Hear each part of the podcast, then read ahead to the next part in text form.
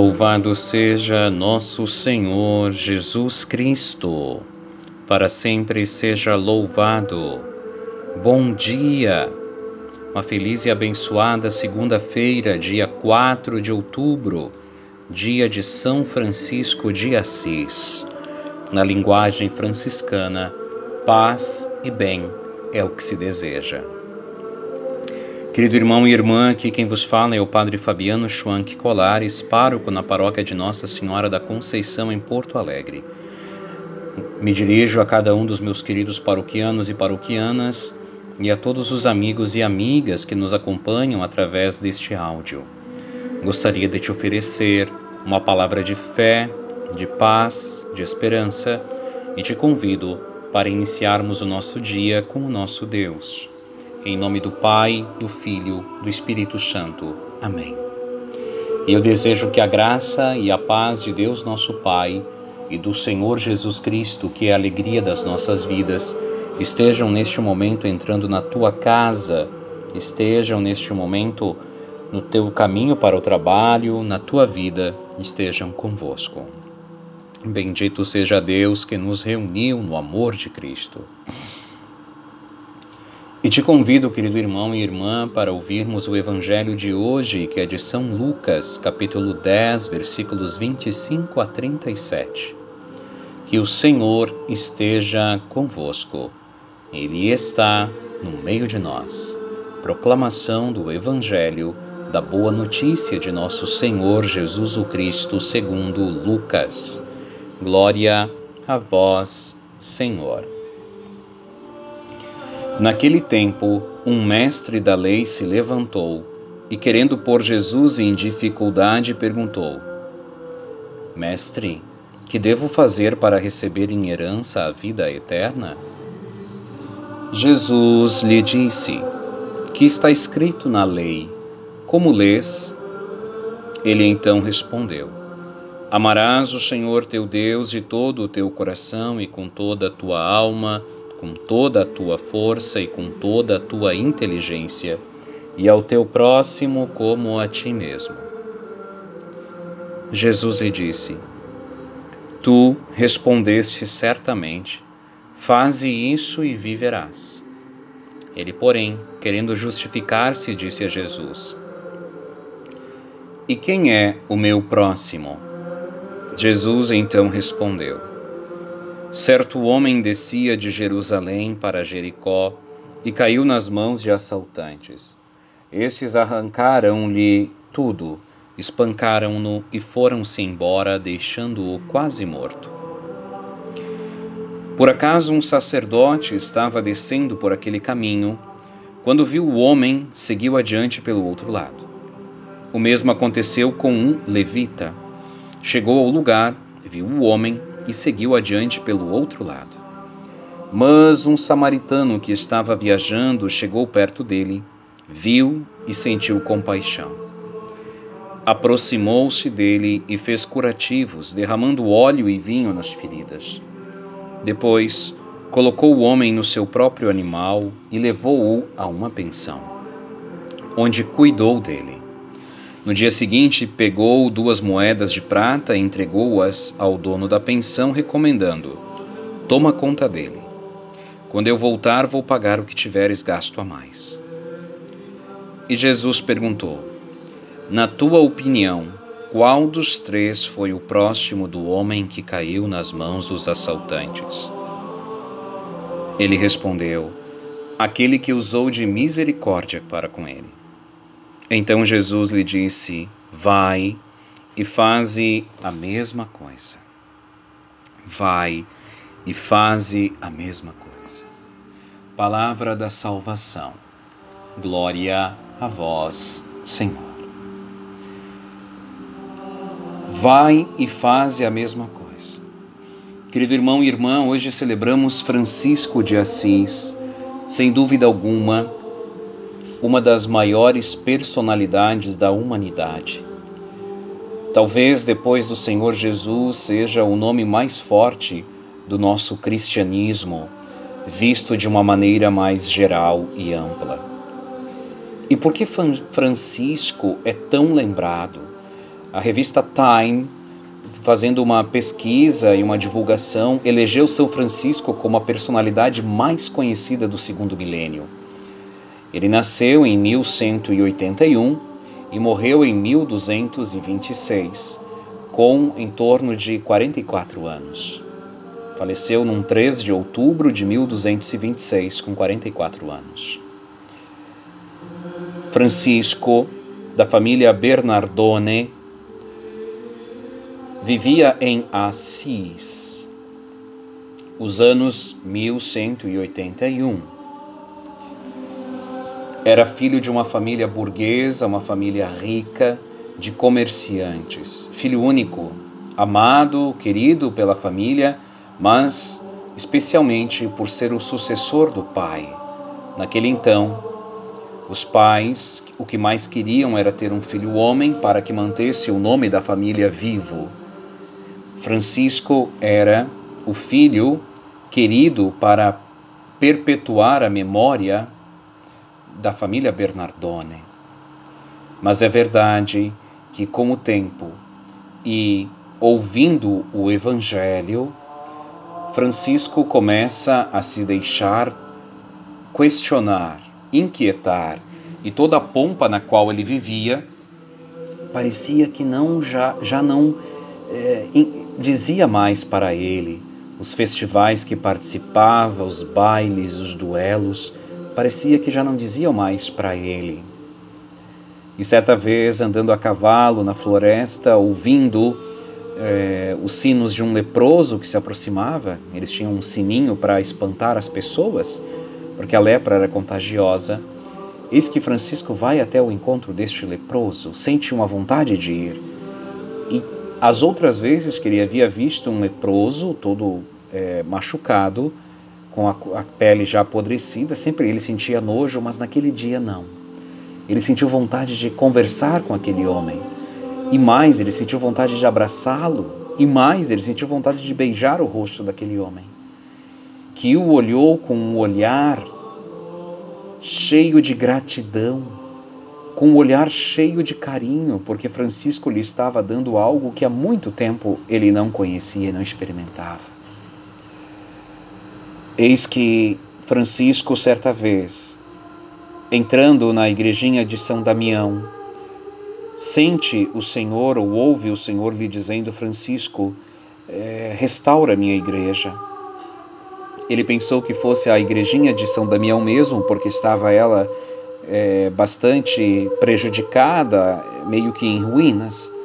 Vai em casa, vende uma parte do, do, das roupas da loja do pai e entrega ao padre da, da igrejinha de São Damião para que ele reconstruísse a igreja.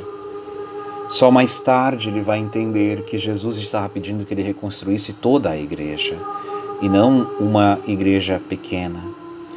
E vai ser na meditação do Evangelho, ele começa a rezar, a se retirar para contemplar a palavra, que ele vai sentindo cada vez mais que a vida que ele tinha não dizia mais. E quando o pai, já enlouquecido, vai bravo, vai cobrar por tudo aquilo que ele tinha doado aos pobres, então, ou para a reconstrução da igreja. Então tem a grande cena na qual, diante da praça, diante da casa do bispo, porque para lá correu Francisco, é, e ali estava a família, porque o bispo como autoridade. Então aquela famosa cena na qual Francisco tira toda a roupa, sua roupa fina, cara, entrega ao pai e diz: Nu eu saí do ventre de minha mãe, nu eu viverei e disse: Abraçarei a pobreza a partir de hoje, renuncio a toda a minha herança, ao meu sobrenome e à minha família. E dali ele parte. E, e aí nós sabemos que vai iniciar um movimento, porque outros jovens saberão dessa atitude de Francisco e irão se aproximar dele. E vai ser reunidos numa igrejinha porciúncula que doada pelos monges beneditinos ali ele vai começar a vida de prática extrema do Evangelho. Prática à risca, viver a pobreza e como Jesus ensinou. De um de seus escritos diz assim: Oh, como são felizes e benditos aqueles que amam o Senhor e fazem o que o mesmo Senhor diz no Evangelho. Amarás o Senhor teu Deus de todo o teu coração, de toda a tua alma e ao próximo como a ti mesmo. Amemos, portanto, a Deus e adoremo-lo com o coração puro, a mente pura, porque acima de tudo, acima de tudo isso está ele à procura e diz: os verdadeiros adoradores adorarão em espírito e verdade, segundo o Evangelho de São João. É necessário que todos o adorem no espírito, na verdade, de dia e de noite, levando louvores a ele. E além disso, produzamos bons frutos, diz Francisco. Não nos convém sermos sábios e prudentes segundo a carne, mas temos antes de ser simples, humildes e puros. Jamais desejemos ficar acima dos outros, mas prefiramos ser servos e submissos a toda criatura humana por causa de Deus. Sobre todos os que assim agirem e perseverarem até o fim repousará o Espírito do Senhor, e fará neles sua casa e mansão. Serão filhos do Pai Celeste, pois fazem suas obras e são esposos, irmãos e mães de nosso Senhor Jesus Cristo. Olha que escrito belíssimo. Assim como o bom samaritano, Francisco entendeu que todos os que o Senhor colocava no seu caminho eram o seu próximo num tempo em que o Papa em Roma, Inocêncio III, vivia numa grande riqueza. Francisco vai até o Papa Inocêncio, não para questionar o Papa, mas para lhe pedir a bênção. E diz a tradição que o Papa se levantou do seu trono, desceu e veio ao encontro de Francisco, olhou nos seus olhos e disse: Meu filho, sinto saudades do tempo em que os meus olhos brilhavam como os teus brilham agora. Eu te concedo a minha bênção.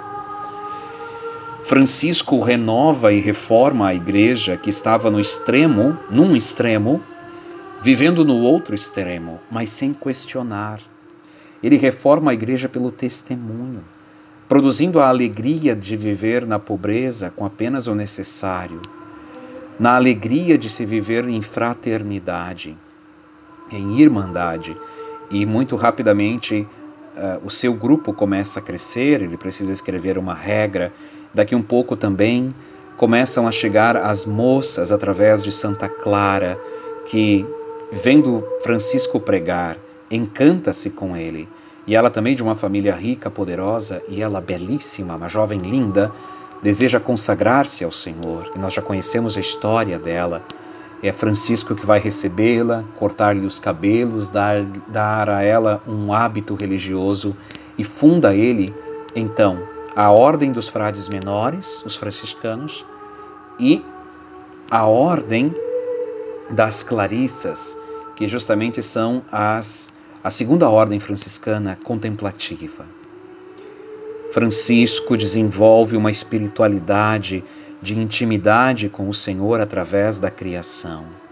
Tem poemas e escritos belíssimos, uma vida leve de amizade com a, os animais, com as plantas, com a natureza, com as pessoas humanas. Uma vida que leva a Deus.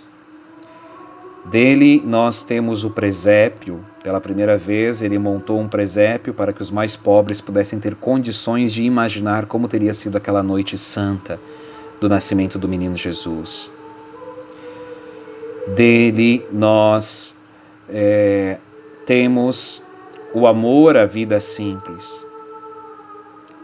Francisco, no final da sua vida, nos últimos dois anos da sua vida, teve uma visão mística e viu um anjo de asas é, que tinha pontos brilhantes e que de repente uma luz veio desses pontos brilhantes e abriu no corpo de Francisco as chagas de Cristo.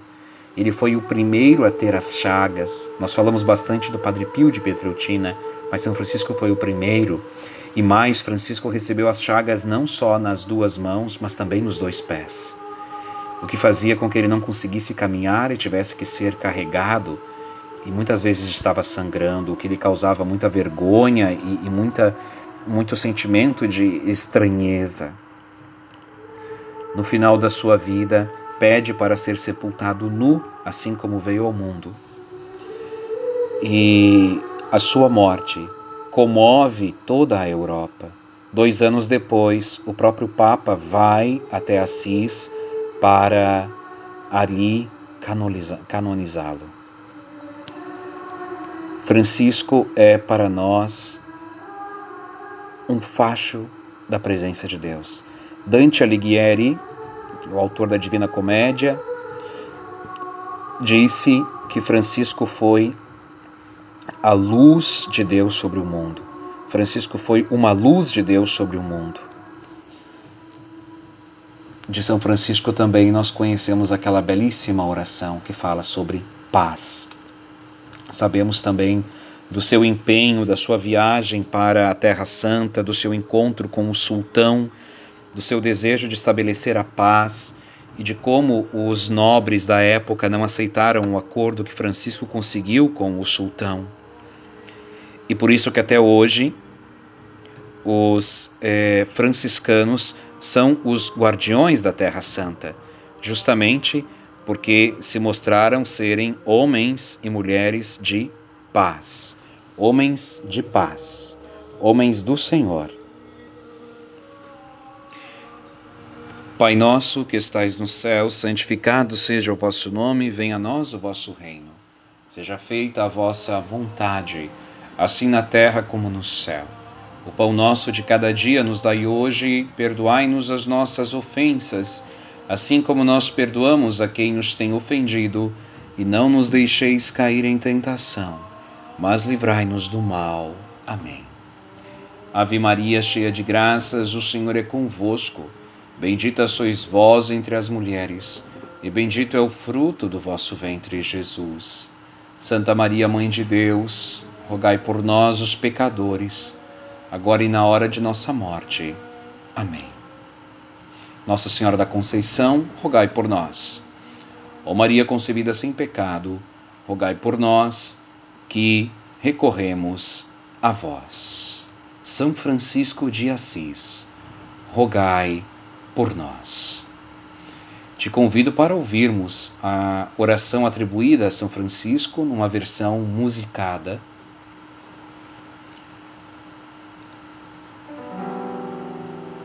Senhor, fazei-me instrumento de vossa paz.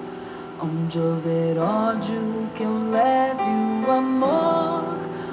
Onde houver ofensa, que eu leve o perdão. Onde houver discórdia, que eu leve a união. Onde houver dúvida, que eu leve a fé Onde houver erro, que eu leve a verdade. Onde houver desespero, que eu leve a esperança. Onde tristeza, que eu leve alegria. Onde houver trevas, que eu leve a luz. Ó oh, Mestre, fazei que eu procure mais consolar que ser consolado, compreender que ser compreendido, ser amado, pois é dando que se recebe, é perdoando que se é perdoado, e é morrendo que se para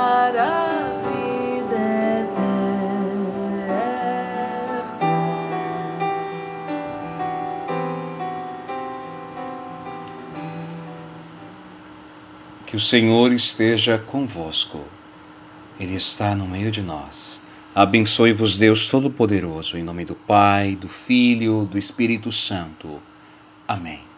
Que o exemplo de São Francisco, de uma vida simples, pobre, unida a Jesus, de diálogo e respeito para com toda a criação, de profunda união mística com o Senhor Jesus.